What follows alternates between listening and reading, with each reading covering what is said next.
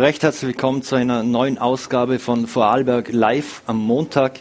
Ich freue mich heute schon auf den Ex-Neos-Parteigründer Matthias Strolz, der mittlerweile auch als Start-up-Investor und Unternehmer tätig ist und ebenso auf den Leiter, auf den ärztlichen Leiter der Stiftung Marie Ebene, den ich jetzt im Studio begrüßen darf, Primar Philipp Kleumstein. Guten Abend, vielen Dank für die Einladung. Danke für den Besuch, Herr Primar. Herr Primar, am Donnerstag feiern wir Weihnachten, eine sehr besinnliche Zeit. Äh, warum ist gerade diese Zeit für viele Menschen so eine große Herausforderung? Ich glaube, Weihnachten ist immer eine spezielle Jahreszeit. Man hat hohe Erwartungen. Man möchte ein Fest feiern. Und gerade jetzt mit dieser ganzen Corona-Pandemie stellt uns das vor enorme Herausforderungen.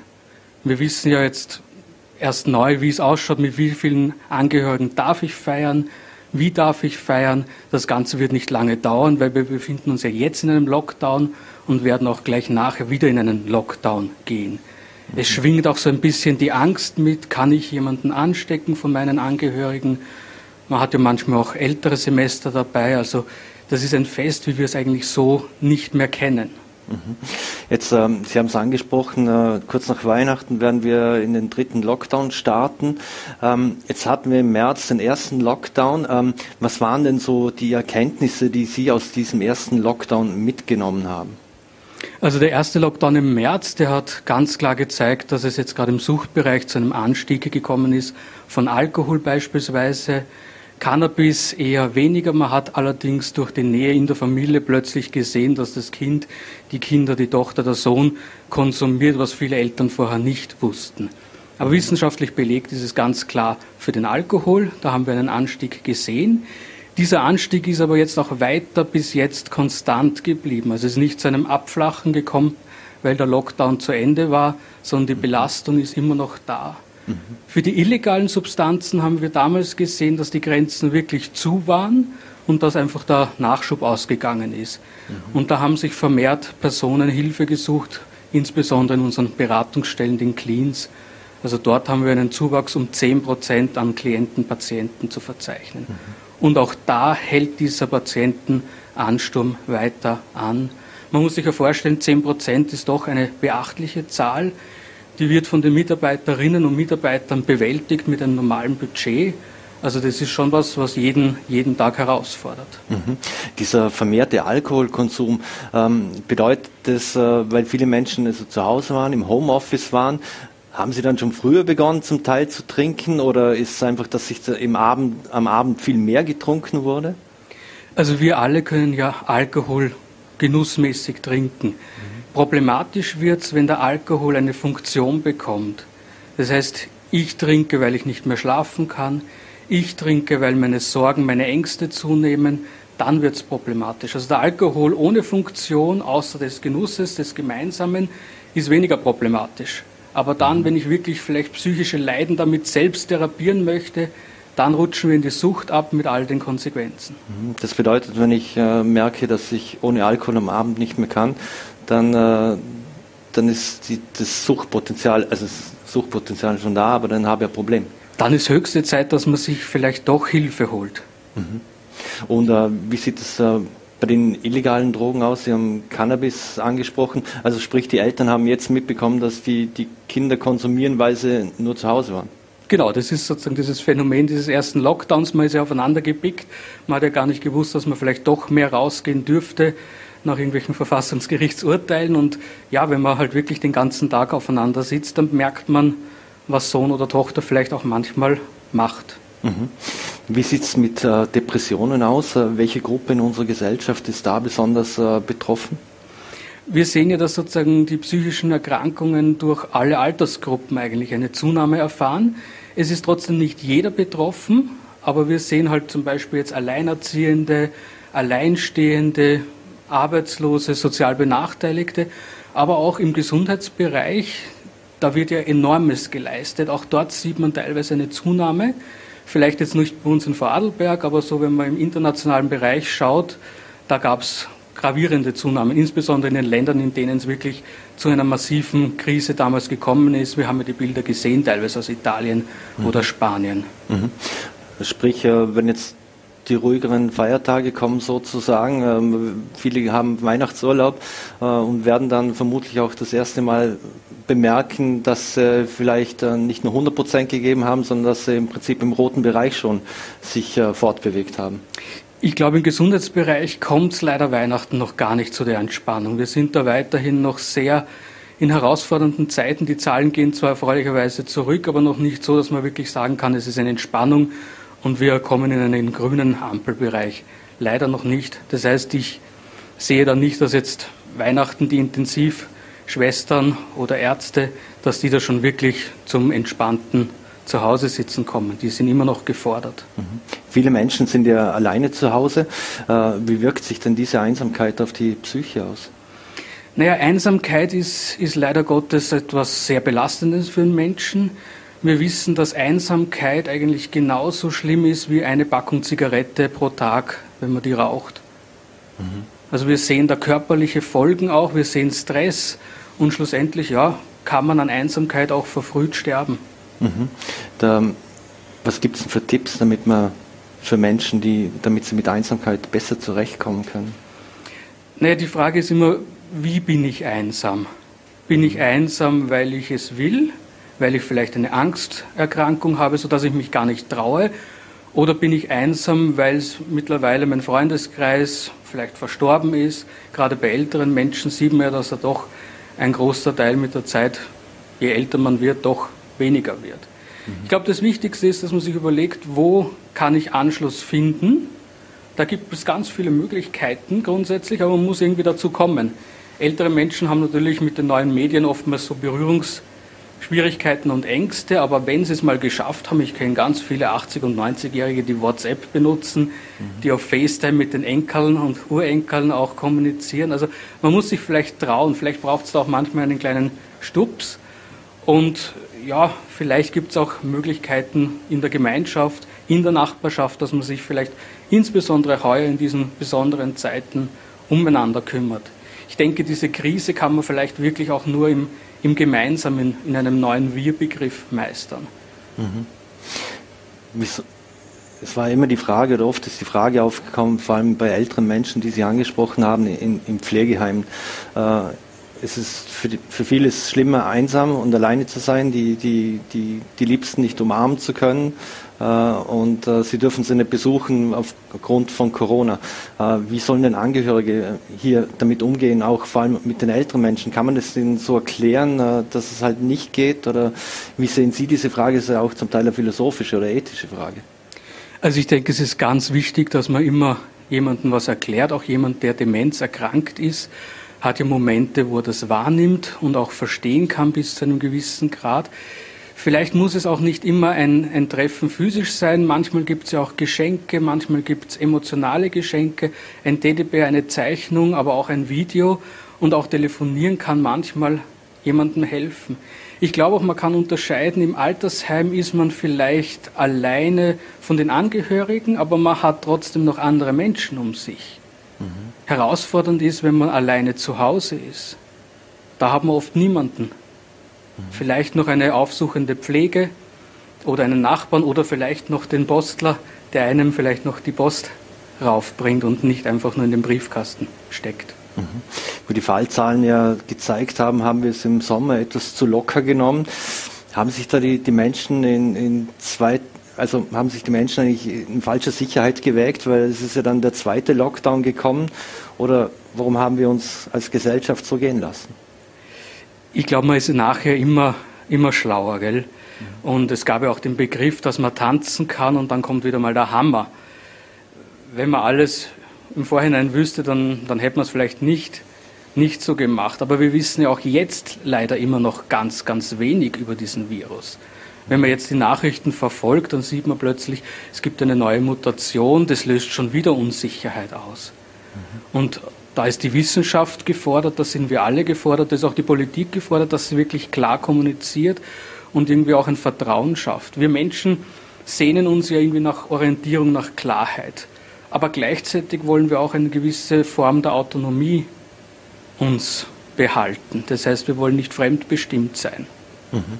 Was auf der einen Seite waren es falsche Botschaften. Ähm, die einen, also Gegner, Leugner, haben behauptet, es ist nicht schlimmer wie wie wie eine Grippe. Äh, der Bundeskanzler hat im Frühjahr gespro davon gesprochen, jeder von uns wird jemanden kennen, der daran gestorben ist. ist zum Teil ja nicht eingetreten, glücklicherweise. Liegt es an den Botschaften? Ich glaube, man kann das nicht so eindimensional an etwas festmachen. Botschaften sind ja auch immer nur die halbe Wahrheit. Ich denke, vielleicht muss man einfach sagen, diese Spaltung der Gesellschaft, die sehen wir ja auch schon vor Corona. Klassisches Beispiel jetzt leider Gottes Amerika. Da gibt es die Trump-Befürworter und die Trump-Gegner. Also das, das hat sich ja jetzt über Jahre abgezeichnet. Ich denke jetzt auch bei uns sind wir eigentlich gefragt, dass wir aufeinander zugehen. Wer im Konfliktfall irgendwie die ganze Moral nur für sich beansprucht, der lässt ja dem Gegner, dem anderen nur die Unmoral und das verschärft jeden Konflikt.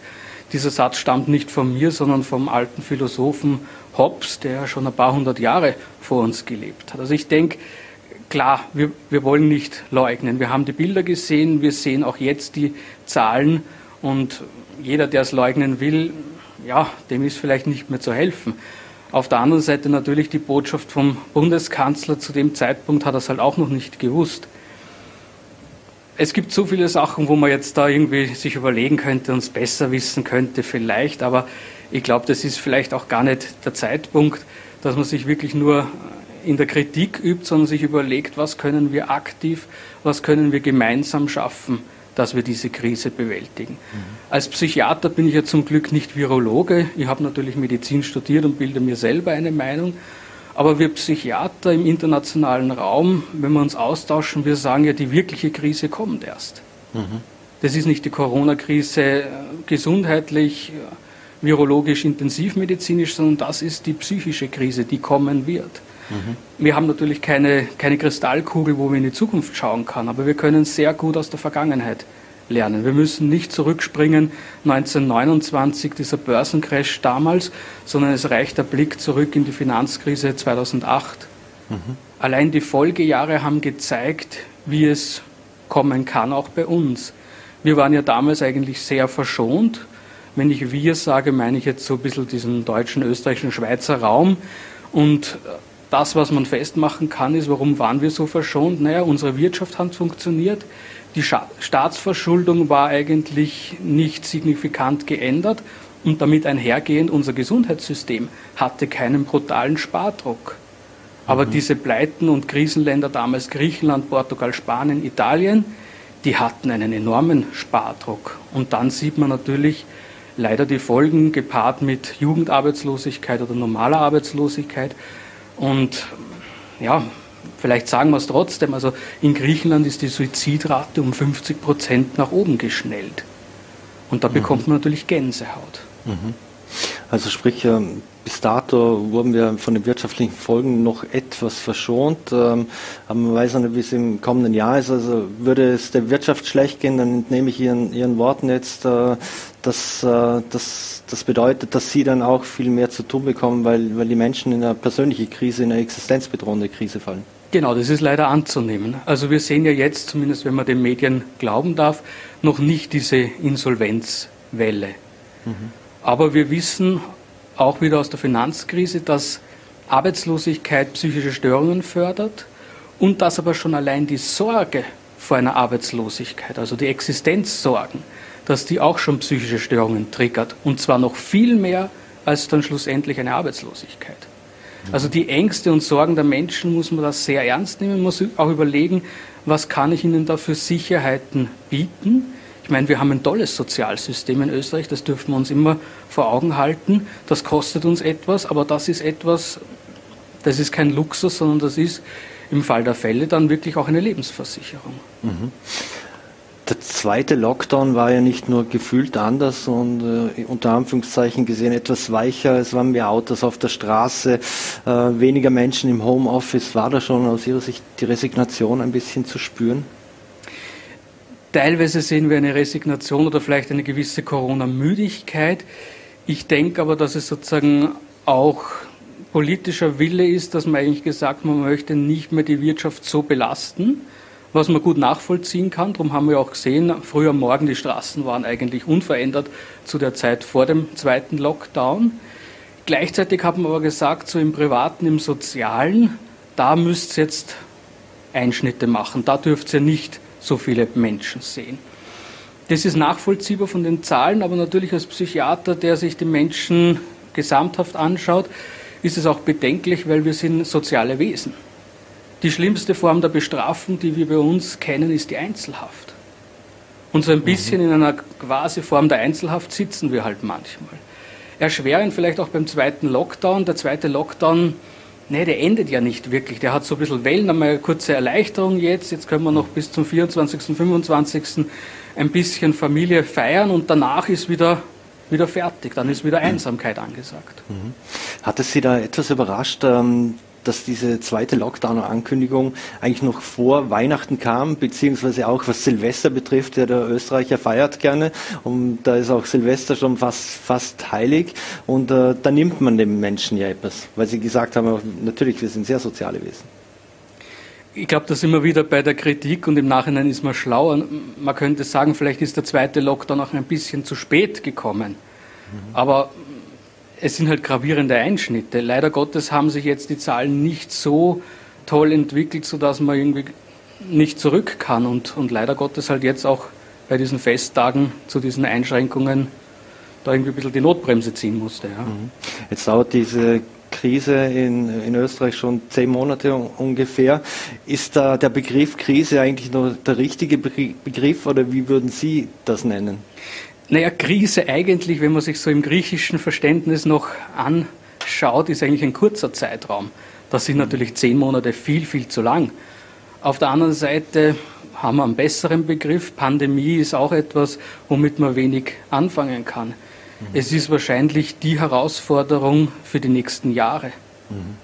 Wie, funktionieren, wie funktioniert unsere Psyche in, oder wir Menschen in so Ausnahmesituationen? Wir Menschen können in Ausnahmesituationen ganz viel machen, ganz viel erreichen. Wir können da auch oftmals über uns hinauswachsen. Wir können schneller laufen als je zuvor. Das Problem ist einfach, wenn wir sozusagen diese Herausforderungen permanent haben, dann wird es irgendwann zermürben, dann wird es einfach zu lange.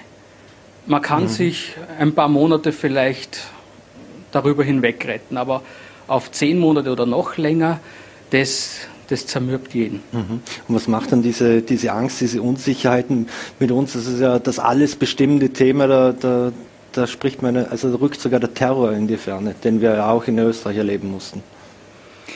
Naja, also man, man müsste ja fast sagen, was, was wäre gesund für uns jetzt? Und da könnte man vielleicht auch sagen, man sollte die Fastenzeit vielleicht heuer sogar mal vorziehen, sogar noch vor Weihnachten. Und mit Fastenzeit meine ich, dass man auch sich manchmal von diesen negativen Schlagzeilen und Nachrichten eine Auszeit nehmen könnte.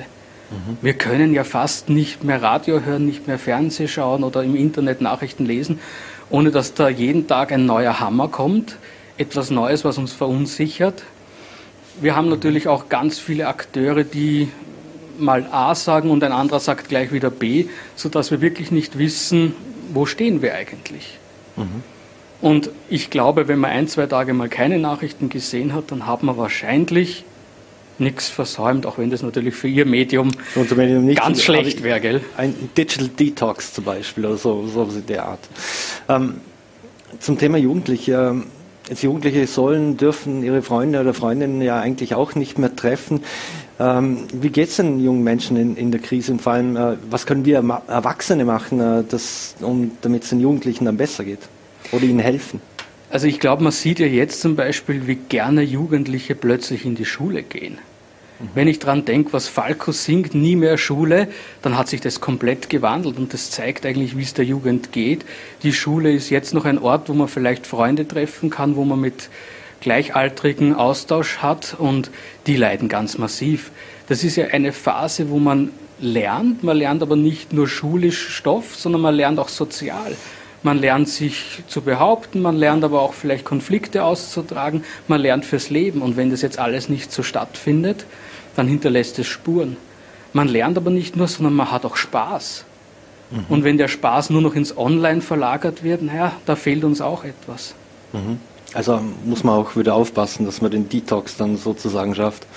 Ja, also natürlich muss man auch aufpassen, man kann ja auch abhängig sein von Computerspielen oder vom Internet, von sozialen Medien. Also dieses Liken, was man da teilweise macht, das ist ja nicht das gleiche, wie wenn man jetzt einmal gemeinsam ein Gespräch hat, die Spiegelneurone aktiviert, mal lacht oder mhm. auch mal weint. Das ist, das ist ganz abstrakt. Und also mit der Jugend, da leide ich schon mit. Ich sehe es auch teilweise bei meinen Kindern, die sind jetzt zwei und vier. Selbst diese Kleinen, die leiden. Also mein Sohn sagt regelmäßig, ich hasse dieses Corona. Und mhm. der hat seinen Geburtstag im Frühjahr gehabt. Natürlich, da gab es kein Geburtstagsfest. Mhm. Ein Vierjähriger, naja, der ist dann schon stinkig und ich verstehe es auch. Wenn ich jetzt oder wenn wir unseren Geburtstag vielleicht heuer nicht so ausgiebig feiern können, das könnten wir eher verkraften. Mhm. Aber so ein kleines Kind, da bedeutet Geburtstag ganz, ganz was Wichtiges. Was auffallend war, ist, äh, dass Kinder oft es ist der Corona, die personifizieren diesen, diesen Virus so. Äh, können Sie das erklären, warum die das so machen? Gut, das ist entwicklungspsychologisch eigentlich ganz klar zu erklären. Kinder zeichnen gerne, stellen sich gerne auch die Sachen imaginär vor und natürlich, ja, mit einem Virus kann halt der Kind jetzt nicht wirklich was anfangen und darum stellt sie sich das auch manchmal irgendwie lebendig vor, vielleicht als Person oder als Gegenstand. Aber was sie schon kapieren ist, dass sie sagen, der geht uns auf die Nerven. Den mhm. mag ich nicht mehr. Also das kapieren sie ganz schnell. Mhm. Ein großes Thema ist äh, auch das Thema der Kommunikation und äh, wie die Bundesregierung kommuniziert. Äh, Im Moment äh, große Wellenschläge, Massentests und äh, Impfungen, die, die bevorstehen. Ähm, wie kann man die Menschen da erreichen oder wie kann die Politik aus Ihrer Sicht, also nur ganz sachlich gesehen, ja, die Menschen noch erreichen, weil sie wird ja oft auch dafür kritisiert, dass sie falsch kommuniziert, zu kurz kommuniziert. Wortspiel, kein Wortspiel. Gut, die Frage ist natürlich, man kann nicht nicht kommunizieren, sagt Watzlawick. Ich denke eigentlich, das, was der Mensch will, ist eine Ehrlichkeit. Wir wollen keine falschen Versprechen. Wir wollen jemanden, der auch hinstehen kann und mal sagen kann, es tut mir leid, wir haben das damals nicht besser gewusst und vielleicht ist jetzt der Weg, den wir einschlagen, ein richtiger. Wissen tun wir es immer erst im Nachhinein. Mhm. Zu sagen, wie kann man es besser machen, natürlich kann man sich andere Länder anschauen. Es wird Neuseeland ja mit ihrer Regierungschefin immer als Vorbild genannt. Es wird Schweden teilweise genannt. Naja, da sieht man die Unterschiede. Wirklich wissen tut es auch dort niemand. Natürlich hat einfach Neuseeland durch seine geografische Position als Inselstaat einen Vorteil. Mhm. Es gibt Verordnungen, die ändern sich täglich schon fast. Es gibt äh, Regeln, die sich täglich oder, oder wöchentlich ändern. Ähm, ist es ein bisschen auch ein österreichisches Phänomen? Äh, wir bekommen Regeln und Verordnungen und dann wird gleich nach Schlupflöchern gesucht. Äh, es gibt ja im Vorarlberg Beispiele, da gibt es einen Verein in einem Hotel zum Beispiel, die, die unter dem wissenschaftlichen Aspekt anführen, dass sie ohne Maske herumrennen dürfen und sollen. Ist das ein bisschen eine österreichische Sache, dass man gleich nach Schlupflöchern sucht? Ich glaube nicht, dass das nur eine österreichische Sache ist. Es ist vielleicht auch eine Frage der Intelligenz. Natürlich ist immer diese jeden Tag fast schon ändernden äh, Bestimmungen äh, für alle belastbar. Wir wissen ja auch manchmal schon gar nicht mehr, was gilt denn jetzt und ab wann gilt es. Gilt es jetzt ab 26. 0 Uhr oder erst am Vormittag. Also das ist für alle herausfordernd. Natürlich gibt es Menschen, die suchen sich Schlupflöcher. Ich weiß nicht, da müssten wir wahrscheinlich einen Juristen fragen, wie man etwas schlupflochmäßig formulieren möchte. Mhm. Aber ich denke, die Mehrheit der Menschen ist eigentlich sehr vernünftig. Mhm. Und ich denke, an die Vernunft sollten wir appellieren. Und wir sollten appellieren an das Miteinander, weil wir sind soziale Wesen. Wir sind nicht egoistisch. Vielleicht manchmal, aber nicht, nicht nur. Mhm. Jetzt der, der deutsche Medizinethiker und Humangenetiker Wolfram Henn, äh, der ja auch die deutsche Bundesregierung im Ethikrat berät, äh, hat ja drastische Maßnahmen gefordert. Und zwar, wer sich nicht impfen lässt, soll auf ein Intensivbett im Fall der Fälle verzichten. Er hat es im Nachgang etwas relativiert und Patientenverfügung etc. angesprochen. Aber kann so eine Forderung äh, zielführend sein, dass man wirklich darüber nachdenkt, äh, was das für Konsequenzen haben könnte? Also ich denke, man, man darf da vielleicht auch mal froh sein, dass man in Vorarlberg lebt. Unser Landeshauptmann hat ja da eine ganz klare Botschaft gesagt. In der Steiermark klingt es ein bisschen anders. Ich denke, uns muss schon bewusst sein, dass äh, Druck immer Gegendruck erzeugt. Und vielleicht müssen wir uns auch da mal was anderes überlegen. Wenn man liest, in Griechenland sind zwei Drittel der Bevölkerung eigentlich pro Impfung eingestellt dann sollte man sich überlegen, wie kann das in Griechenland gelingen oder wie konnte es dort gelingen und wie kann das bei uns gelingen. Wir haben mhm. ganz viele tolle Menschen, die uns auch wirklich wertvolle Aufklärungsarbeit leisten. Unser Corona-Orakel in der Taskforce, der Dr. Fiedler, der macht es eigentlich wunderbar. Wir müssen halt schauen, dass wir möglichst flächendeckend die Menschen erreichen und so, dass sie es auch verstehen. Mhm. Vielleicht kennen manche von Ihnen auch diesen YouTube-Spot von dem Science Buster, der wirklich diese Impfung auch einmal ganz plastisch darstellt und eigentlich wirklich gut, gut erklärt. Gleichzeitig müssen wir auch sagen, es gibt ja nicht die Impfung, sondern es gibt verschiedene Impfungen. Mhm. Und da, da liegt es einfach in der Natur der Sache, dass der Mensch einfach Klarheit haben möchte. Mhm. Und da sollte man ansetzen. Mhm. Jetzt gibt es ja in, in, dieser ganzen Diskussion äh, extrem viel Verschwörungstheoretiker. Es gibt Menschen, die gehen demonstrieren. Ähm, über soziale Netzwerke werden äh, Artikel etc. verteilt. Wie kommt man oder kann man mit diesen Menschen noch ins Gespräch kommen? Weil da, da geht es ja auch darum, da wird gesagt, die, der Impfstoff verändert die DNA und äh, lauter, lauter so Dinge. Ähm, kommt Schaffen wir das noch, mit denen ins, ins Gespräch zu kommen? Äh, weil selbst, äh, es gibt ja diese Beispiele aus Deutschland zum Beispiel, wo man ihm Bilder von Intensivstationen äh, gezeigt hat und das wurde lapidar als Fake News abgekanzelt. Also ich denke, ins Gespräch kommen kann man immer versuchen. Ob man sie jetzt, ich nehme jetzt dieses Wort absichtlich, ob man sie bekehren möchte, das ist eine andere Frage. Aber vielleicht wollen wir auch gar niemanden bekehren, sondern vielleicht wollen wir den Leuten wirklich eine Basis an Informationen geben, sodass sie sich selber auch eine Meinung bilden können. Und da haben wir sicher noch ein bisschen Potenzial nach oben. 100 Prozent werden wir nie überzeugen, das wollen wir vielleicht auch nicht ganz, weil das ist auch immer ein bisschen verdächtig, wenn plötzlich alle gleichgeschaltet funktionieren. Mhm. Leugner und Verschwörungstheoretiker, haben Sie mit denen auch, äh, äh, sind Sie mit denen auch in Kontakt? Kommen die auch auf Sie zu? Wir haben Patienten aus allen Bereichen, aus allen gesellschaftlichen Schichten. Da gibt es schon immer wieder jemanden, aber auch da zeigt sich eigentlich im persönlichen Gespräch, sind die eigentlich sehr einsichtig. Wir haben jetzt zum Beispiel bei uns im Krankenhaus auch sehr strenge Sicherheitsvorkehrungen, also die auch ein bisschen mit der Einschränkung der persönlichen Freiheit einhergeht. Weil man kann mhm. natürlich nicht die Tore einfach offen halten, wie wir das gerne hätten.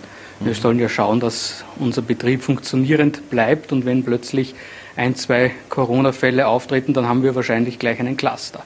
Und da zeigt sich wirklich im Gespräch, dass man mit den Leuten ganz vernünftig auch reden kann. Mhm. Natürlich gibt es auch mal jemanden, der sagt, nein, so kann er nicht. Das muss man auch irgendwo bis zu einem gewissen Grad akzeptieren. Aber die, die große Mehrheit an meinen Patienten und Patientinnen, da muss man wirklich ein Lob aussprechen und wirklich sagen, toll, was die nicht alles jetzt auf sich nehmen, um bei uns Therapie machen zu können. Mhm. Jetzt wissen wir, dass der, der nächste Lockdown kurz bevorsteht. Wir haben in den tiefen Lagen eher Nebel, äh, in den hohen Lagen ist, ist, Sonne. Jetzt wissen wir, die Menschen stürmen auf die Berge, zum Beispiel so wie am Bödele und Raff, rotten sich da schon mehr oder weniger zusammen. Ist, es, äh, ist das normal? Naja, Sie dürfen einen Psychiater, glaube ich, nie fragen, ist das normal? Ich denke, es ist eine Chance für die Menschheit, auch wenn man natürlich sagen kann, es ist nicht immer alles hundertprozentig vernünftig. Klar kann man sich beim Skifahren auch verletzen, klar kann das wieder zu einem Anstieg der Spitalspatienten führen. Auf der anderen Seite wissen wir, dass jetzt einfach in den zehn Monaten Corona der Sport bei ganz vielen zu kurz gekommen ist. Und da ist natürlich ein bisschen Naturbewegung ein, ein wichtiger Aspekt. Wir wissen genauso, dass auch Sport und Bewegung antidepressiv wirkt. Mhm. Wie kommen wir als Gesellschaft äh, wieder zu mehr Gemeinsamkeit? Ich glaube, da muss sich jeder an der eigenen Nase nehmen und sich überlegen, mit wem könnte ich jetzt einmal vielleicht zumindest telefonieren, mit dem ich schon lange nicht mehr telefoniert habe. Wir können uns auch überlegen, ob wir wirklich WhatsApp-Nachrichten tippen wollen oder ob wir nicht die Zeit, die wir da brauchen, dass wir den Text hineingetippt haben, ob wir nicht besser da auch telefonieren. Mhm. Es ist eine ganz eine andere Form der Kommunikation, wenn ich mit jemandem rede, gleich was zurückbekomme. Man könnte aber natürlich auch das ganz große Gegenteil nehmen, man könnte auch mal wieder einen Brief schreiben. Mhm. Da vergeht dann viel, viel mehr Zeit, ohne dass ich gleich nachschauen muss, ist schon ein blaues Häkchen da, hat er schon geantwortet. Also ich denke, so ein bisschen experimentieren darf jeder. Und wie können wir das gesellschaftliche, das Wir-Gefühl stärken? Naja, da gibt es eigentlich auch schon viele Ansätze, wenn man so liest, wie sich die Leute engagieren. Also es ist ja schon toll, wie der Zusammenhalt während des ersten Lockdowns war, dass die Leute füreinander auch einkaufen gegangen sind. Und ich denke, das kann man jetzt auch wieder aktivieren. Mhm. Abschließende Frage noch. Äh, was, äh, was können Menschen im Vorarlberg machen, wenn sie Hilfe brauchen oder glauben, dass sie Hilfe brauchen? Wo kann man sich hinwenden? Gut, wir haben eigentlich in Vorarlberg ein sehr großes und schönes und dichtes Netz an Hilfsangeboten. Jetzt gerade im Suchtbereich ist natürlich die Stiftung Marie Ebene ein guter Ansprechpartner. Wir haben ja verschiedenste Angebote und Standorte. Es gibt das Krankenhaus in Frastrans, aber es gibt auch die drei Clean-Beratungsstellen. Wir haben über die Festtage offen, wir sind telefonisch erreichbar, man kann auch stationär, natürlich, wenn man irgendwie das Gefühl hat, zu Hause geht es gar nicht mehr, auch da Hilfe bekommen. Es gibt natürlich auch ganz viele Systempartner, es gibt die Caritas, wir haben auch eine Suchtpräventionseinrichtung, das SUPRO und klar, es gibt auch das Klinikum Rankweil, also auch dort gibt es Hilfe. 24 Stunden, sieben Tage die Woche, neben den vielen anderen Systemanbietern. Vielleicht, wenn man so wie ich jetzt ein bisschen frisch zurückkommt, so lange bin ich ja noch gar nicht im Amt, dann sehen wir manchmal auch, dass es wirklich eine Hülle und Fülle gibt und man blickt nicht immer ganz, ganz einfach überall durch. Aber ich denke, einfach zum Telefon greifen, es wird einem überall geholfen und wenn man vielleicht nicht gleich an der richtigen Adresse ist, dann kann man da sicher auch eine Weitervermittlung erwarten. Ich denke, das Wichtigste ist eigentlich, dass man sich wirklich traut, dass man sich Hilfe holt, dass man nicht denkt, na, ich warte jetzt einmal. Je früher man sich meldet, desto weniger schlimm wird sich wahrscheinlich die Störung oder die Probleme ausprägen mhm. und desto weniger Arbeit haben schlussendlich auch wir von der therapeutischen Seite. Mhm. Dann hoffen wir, dass Sie weniger Arbeit haben. Ähm, Philipp Kleumstein, vielen Dank für den Besuch im Studio. Herzlichen Dank für die Einladung. Frohe Feiertage und Frohe Feiertage, genau. Rutsch, wie man so schön sagt. Danke. So, meine Damen und Herren, und bei uns geht es jetzt weiter mit einem Mann, und zwar Matthias Strolz, äh, bekannt im Vorarlberg auch als Parteigründer von NEOS. Aktuell ist er Startup-Investor, Buchautor, Berater und hat noch ganz, ganz äh, viele verschiedene Talente und Funktionen. Und ihn dürfen wir jetzt per Schalte hier begrüßen. Hallo Matthias. Hallo Marc, Servus, freue mich. Matthias, du engagierst dich ja aktuell sehr im Bildungsbereich, hast ja auch ein Buch geschrieben, Die mündige Schule. Ist das in Zeiten von Corona und Distance Learning jetzt eine besondere Herausforderung, auf die man jetzt noch ein größeres Auge werfen muss? Ja, definitiv, äh, weil einfach die, die Gefahr groß ist, dass wir jene unterwegs verlieren, die es eh nicht so leicht haben im Leben. Also wo jetzt das Elternhaus nicht die Möglichkeiten hat oder nicht dahinter ist ähm, und das haben wir gesehen. Das, äh, das ist eine zum Glück überschaubare Anzahl von jungen Menschen, aber dann doch eine beträchtliche. Und, und da müssen wir, müssen wir schauen, wie können wir das gut organisieren, dass, dass wir die alle mit auf die Reise nehmen. Und dann ist es ja auch für jene, die, wo die Elternhäuser gut funktionieren und wo ein Laptop da ist und all das, ist es anspruchsvoll genug. Nicht? Äh, das Thema Bildung gut zu organisieren mit so viel Homeschooling und so viel auch, auch Druck auf den jungen Leuten. Das ist ja nicht einfach. Also auch das Thema Angst rückt in die Kinderseelen ein und bei den jungen Menschen. Mhm. Das müssen wir schon gut im Auge haben. Mhm. Wie hast du das Thema Homeschooling äh, organisiert zu Hause? Ja, unsere drei sind zum Glück sehr selbstständig. Das, ähm, das, ähm, das hilft. das, von Anfang an angehalten. Ich bin nicht so der Typ, der bei der, bei der Hausaufgabe dabei hockt. Das, das mag ich nicht. Äh, da sage ich, das macht mit dem Lehrer aus, mit der Lehrerin. Meine Frau sieht das ähnlich. Natürlich helfen wir, wenn es irgendwo trotzdem mal klemmt, aber es, ist, es funktioniert ganz gut. Ab und zu ist es uns zu dicht. Ja? Zu mhm. viele Menschen auf engem Platz. Mhm. Also wir freuen uns dann schon, wenn die Schulen wieder voll offen sind. Das mhm. ist ist schon besser für alle Beteiligten. Zu deinem Buch, Die mündige Schule, was ist die Message hinter dem Buch? Was war deine Intention, es zu schreiben? Die Intention an die mündige Schule ist, dass wir sagen, okay, wenn wir mündige Menschen wollen, und das ist ja wohl das Ziel von Bildung. Bildung ist der, der Schlüssel zum, zur Selbstermächtigung des Menschen. Also für den aufrechten Gang, dass ich sage, ah, ich nehme mein Leben selbst in die Hand. Das braucht Bildung. Und jetzt nicht nur Schulbildung, aber auch. Ja, aber da zähle ich Herzensbildung mit hinein, äh, da zähle ich natürlich genauso soziale Kompetenz mit dazu, emotionale Kompetenz, all die Dinge, um einfach in dieser Welt, die da ja so leicht verrückt ist, ne? also die volatil ist, permanent in Bewegung, die unsicher ist für uns, die, die ambivalent, also widersprüchlich ist, die sehr komplex ist, da kann man natürlich sagen, oh, das, das knallt mir an die Wand. Gell? Also, man, wir haben fast eine halbe Million Menschen in Österreich latent, also so halbert oder, oder manifest, voll und ganz im Burnout.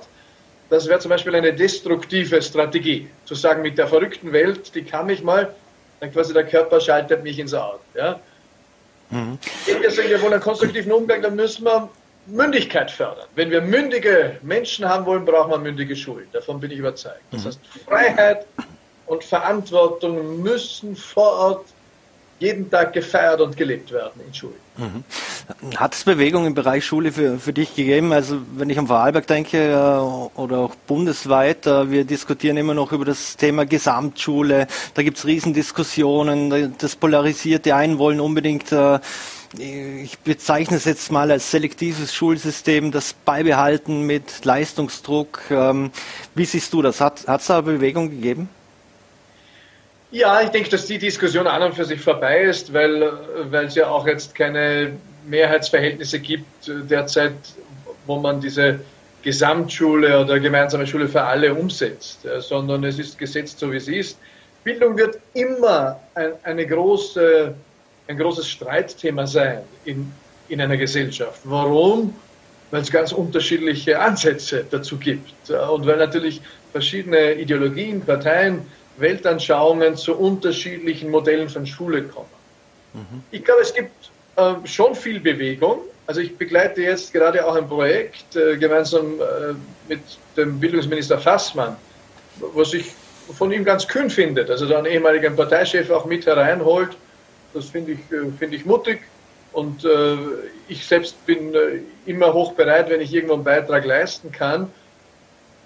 Und ich sehe, dass da einerseits viele Themen ähm, in die Reform und Gestaltung gehen, dass sogar die Lehrerinnen und Lehrer sagen, hey, lasst uns einmal ein bisschen, ein bisschen weniger Gas bei Reform, also die sprechen von Reformitis.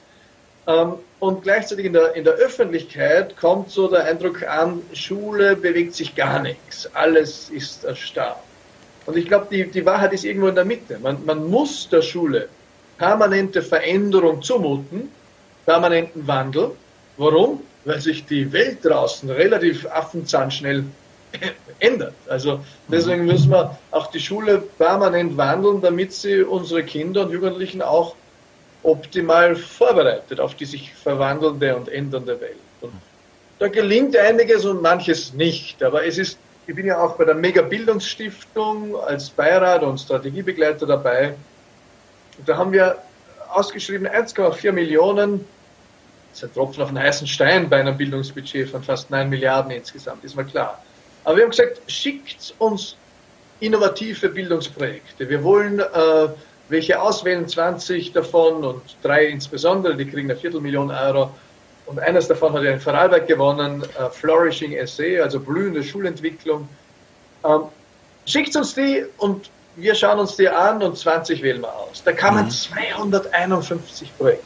Faszinierend aus allen Ecken dieses Landes.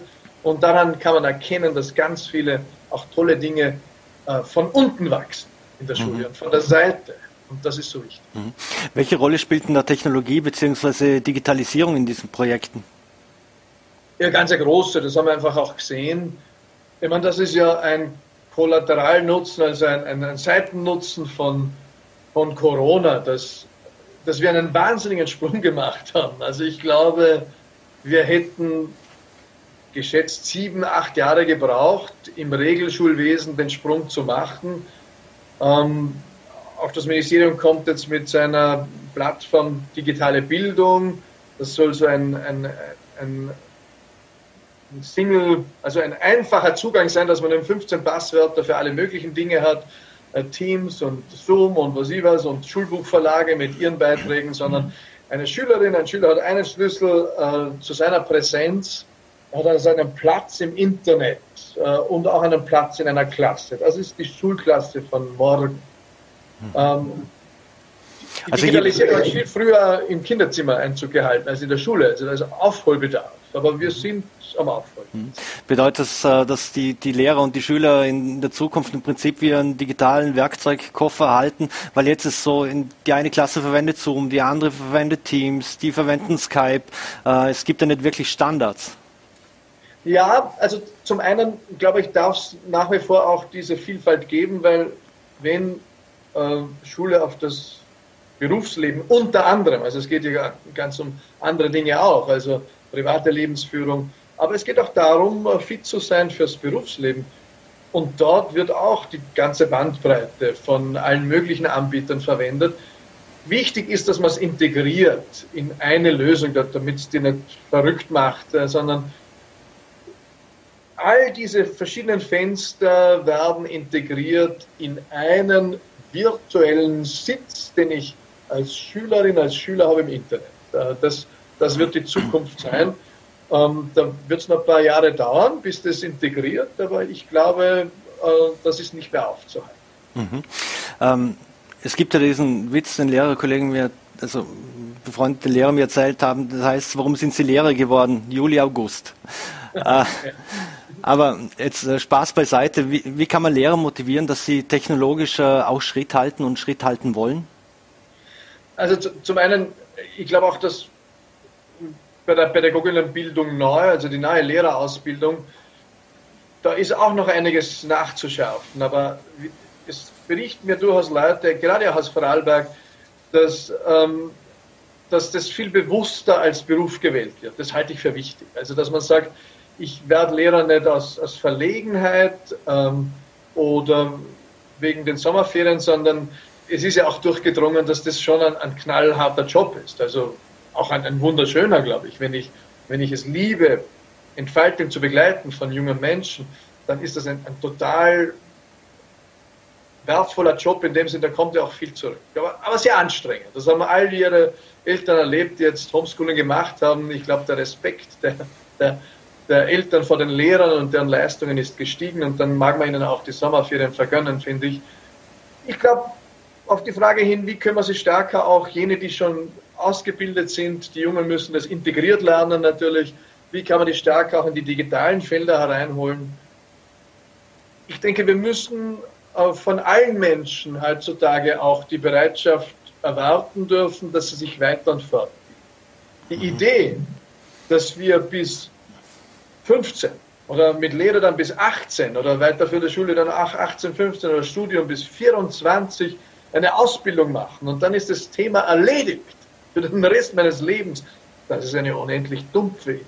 Die wird in, in einigen Jahren bereits keinen Platz mehr haben, sondern wir werden uns permanent alle auch weiterentwickeln, weiter lernen, auch als Erwachsene. Ich habe damals im Parlament auch einen Bildungscheck für Erwachsene gefordert. Das wäre ja nur gescheit, das wäre das Richtige, dass der Staat, die Unternehmen, die Person selbst gemeinsam investieren in Fortbildung. Das soll ja auch Freude machen zum Beispiel. Lernen idealerweise macht Kindern im unverbogenen Zustand, bevor sie niederkoppelt wurden von unseren Systemen, die lieben es zu lernen.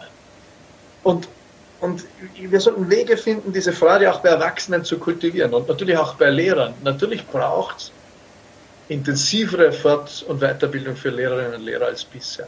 Mhm. Gerade wird, digital wird den Lehrern aber nicht, der Druck auf Lehrer wird ja auch immer größer. Es geht ja schon in der Volksschule los, wenn Eltern sich über die Noten beschweren, vor allem wenn es in die nächste Schule geht, äh, dann sollen sie schon mehr, viele sollen dann schon die, die Kinder erziehen für das, was zu Hause nicht gemacht wird. Äh, kann man, muss man dann die Lehrer auch irgendwo entlasten?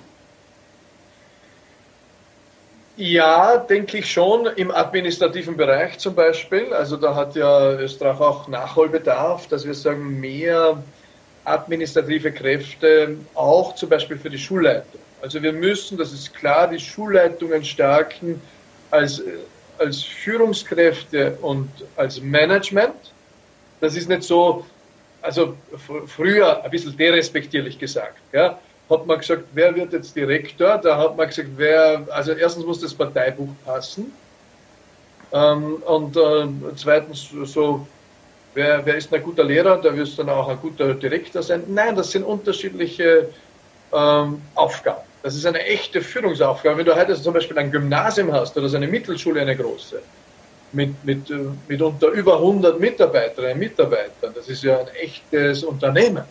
Ja, mhm. also jetzt nicht profitorientiert, aber mit all den Herausforderungen. Da müssen wir äh, diese Kräfte entlasten von Verwaltung, auch die Lehrerinnen und Lehrer von bürokratischen Dingen stärker befreien, damit sie in ihrer Expertise, das ist ein Expertenberuf, nämlich pädagogischen Aufgaben unterrichten, damit sie da die Hände frei haben. Mhm. Was, wir, was wir nicht mehr wegnehmen können, ich glaube, Lehrer sein ist eine zutiefst auch soziale Aufgabe, eine sozialarbeiterische, wenn man so will. Warum? Weil Lernen ist Beziehungsarbeit. Äh, das sehen wir jetzt, wenn, wenn alles online stattfindet, dass die Beziehung gar nicht so einfach zu halten und zu gestalten ist. Das wird man Lehrern nicht mehr abnehmen können. Das ist ein modernes Verständnis äh, von Schule, dass, dass Lehrer also im hohen Grade auch ein, ein beziehungsgestaltender Beruf ist. Das mhm. ist äh, im Profil eines Pädagogen. Mhm. Wie man aktuell ja sieht, es geht äh, im Distance Learning, es geht, es geht in, in den Mischformen, ähm, äh, man nimmt neue Technologien an, neue Technologien gibt's wie Virtual Reality und wie das alles heißt. Glaubst du, dass das äh, Einzug halten wird äh, in der Zukunft in der Schule bei uns? Mit Sicherheit. Also die, die Zukunft wird eine Art von hybrides Lernen sein, also Blended Learning oder wie immer man es nennt. Das heißt, ähm, es wird der digitale Bereich viel prominenter stattfinden. Es wird einfach ein Doppelpassspiel sein. Und zwar in einer großen Selbstverständlichkeit. Die, zum Beispiel in den neuen Lehrplänen kommt die informatische Bildung ähm, als Querleger, als fächerübergreifendes Thema. Das heißt, jedes Fach wird das Thema mitnehmen. Ähm, und es wird natürlich aber auch äh, die Digitalkompetenz als, als fachlich Vertiefung stark in den Fokus rücken. Aber es, es wird integriert sein in jedem einzelnen Fach. Das, davon gehe ich aus. Und äh, viele Schulen haben hier auch schon gute Ansätze. Also ich sehe es bei den eigenen Kindern. Ich bin auch viel mit Schulen unterwegs. Ähm, es ist nur oft ein bisschen, also die Jungen würden sagen random. Ne? Das ist noch ein bisschen, ähm, das hat noch wenig Struktur, wenig Standard und, und das wird alles reifen in den nächsten Jahren. Mhm. Wer oft kritisiert wird, dass er nichts gelernt hat, ähm, das ist ja aktuell unsere Bundesregierung in Sachen Corona-Kommunikationsstrategie. Äh, du als ehemaliger Politiker und bist ja als Kommunikator bekannt. Ähm, kann man das überhaupt richtig machen oder müssen die Damen und Herren sich etwas vorhalten lassen, dass sie nicht richtig kommunizieren? Ja, sowohl als auch. Also ich glaube, dass keine Kommunikationsstrategie der Welt wird nur Jubel hervorrufen in so einem schwierigen Thema, sondern ganz im Gegenteil, wir sind ja in einer Phase, wo die Gesellschaft leider stärker auspolarisiert. Das haben wir ganz stark in den USA erlebt, äh, jetzt bei den Wahlen und in den letzten Jahren. Äh, dasselbe Phänomen ist in Österreich unterwegs. Also gerade auch beim Corona-Thema würde ich mir ab und zu eine breitere, differenziertere Mitte, eine Mitte der Vernunft wünschen. Was aber anwächst, sind eigentlich die Pole. Ja, jene, die sagen, Corona, da ist ja nichts. Das ist alles erstunken erlogen und das haben irgendwie fünf äh, Milliardäre erfunden, damit sie uns irgendwie einen Chip implantieren können. Das sind abstruse Theorien aller Art. Äh, und gleichzeitig äh, gibt es jene, die halt voller Angst äh, äh, auch schon fast sterben und, und gar kein normales Leben mehr haben unter diesen Rahmenbedingungen. Und ich glaube, wir müssen lernen, mit Corona zu leben als Gesellschaft. Wir haben äh, große Fortschritte schon gemacht. Wir wissen, was uns schützt, von Händewaschen über, über Masken. Ähm, ich hätte mir gewünscht, dass eine nachvollziehbarere Teststrategie äh, am Tisch wäre. Also wir hätten schon längst äh, natürlich die, die besonders verletzlichen äh, Teile unserer Gesellschaft und Gruppen Menschen, nämlich die, die Altersheime hätten viel besser geschützt gehört. Ähm, dafür, dafür kann man woanders vielleicht den Druck ein bisschen runternehmen. Die Kommunikationsstrategie als solche war ein bisschen viel hü, hot und äh, wir machen zu und wir machen dann wieder auf und ich erinnere an Kleinwalsertal, also als noch alle Unternehmen in Versammlungsverboten waren, äh, die ganze Branche war der Kanzler schon auf einer Massenversammlung.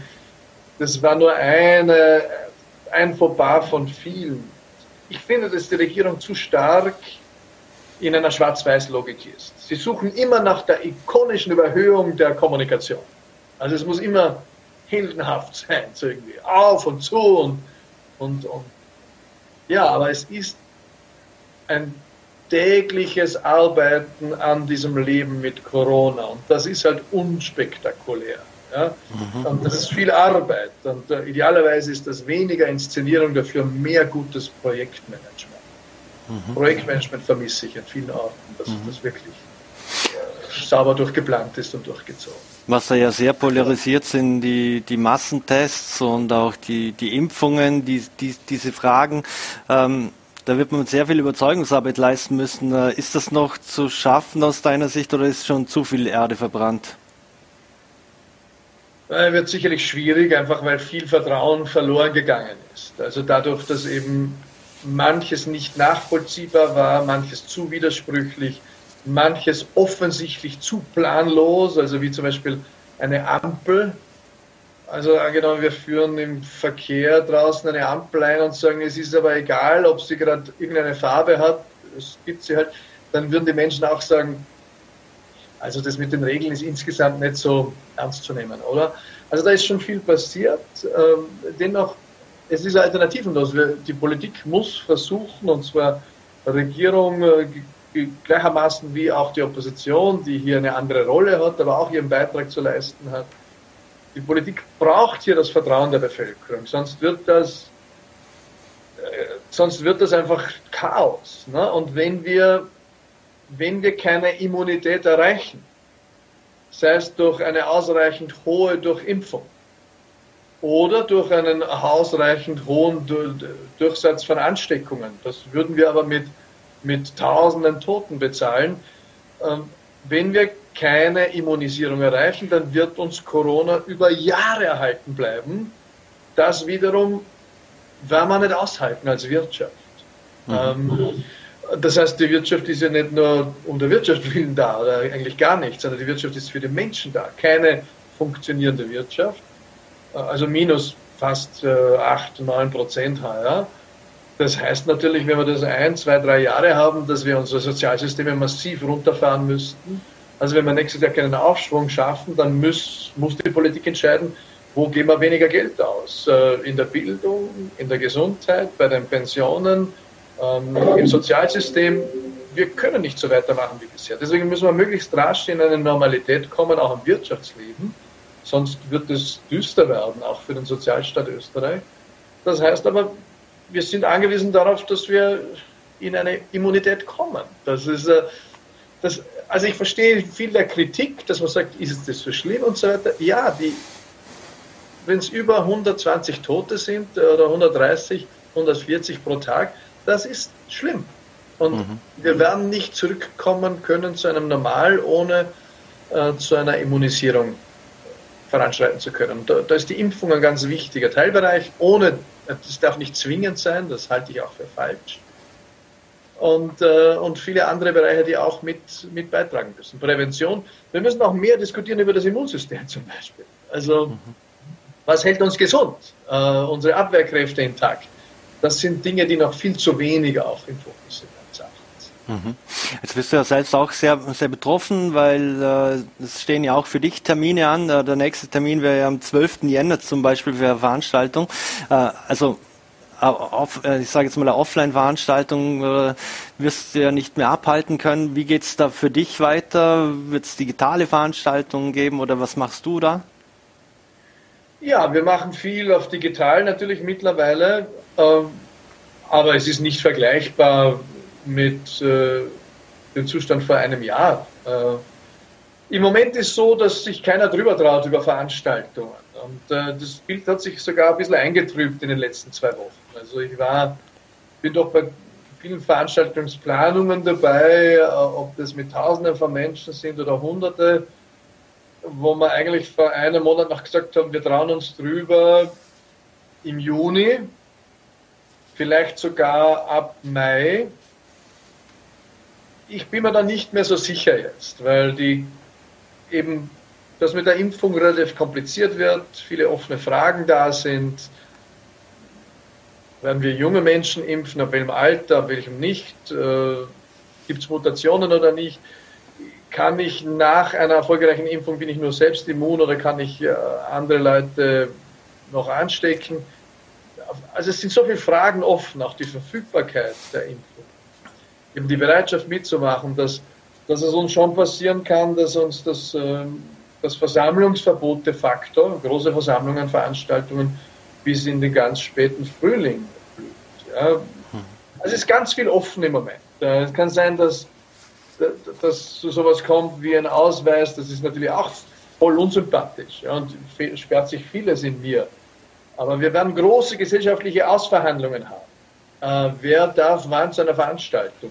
Hilft mir dabei eine Impfung, äh, dass ich eine, eine Sonder, also eine Fastlane bekomme, wie beim, wie beim, beim, äh, beim Skifahren, beim Anstehen, die Skilehrer, die, die sich vordrängeln dürfen. Ähm, dann wird viel Druck kommen, auch international, weil das manche Länder mit Sicherheit einführen werden. Ähm, mhm.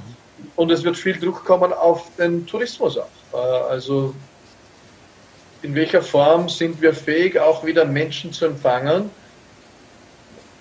Die Wintersaison ist ohnehin schon angeschlagen. Kann es eine Sommersaison eine gute geben?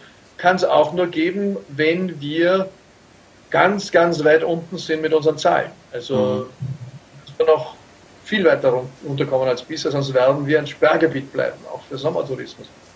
Also da gibt es viel zu tun. Und, und mhm. ähm, abschließend noch, ähm, Weihnachten steht vor der Tür. Wie und wo wirst du Weihnachten feiern? Und oh, wir sind in Wien, bei uns zu Hause. Man ist eh, äh, liegt auf der Hand. Äh, wir freuen uns, wir sind eigentlich sonst immer abwechselnd in, in Vorarlberg oder in Salzburg äh, gewesen die letzten Jahre bei den Großeltern oder bei den Omas, die Opas leben ja nicht mehr. Ähm, und ja, das werden wir halt jetzt nachholen müssen. Also wir feiern ganz traut zu fünf. Das haben wir noch nie gemacht. Also insofern, äh, das hat ja auch eine, eine Intimität und, und auch was Schönes. Ähm, also wir freuen uns auf Weihnachten und ich mhm. hoffe, dass alle, die zuschauen, auch, auch, äh, auch schöne Feiertage verbringen können, auch unter diesen schrägen Rahmenbedingungen. In diesem Sinne, ähm, Weihnachten auf Abstand, äh, Menschen darf man nicht umarmen, Bäume darfst du weiterhin umarmen. Ja. Wünschen dir auf jeden Fall äh, frohe Weihnachten. Vielen Dank für die Zeit und alles Gute, einen guten Rutsch und vor allem gesund bleiben. Ja, dir auch, Marc. Servus. Danke. Alles Gute. Mhm.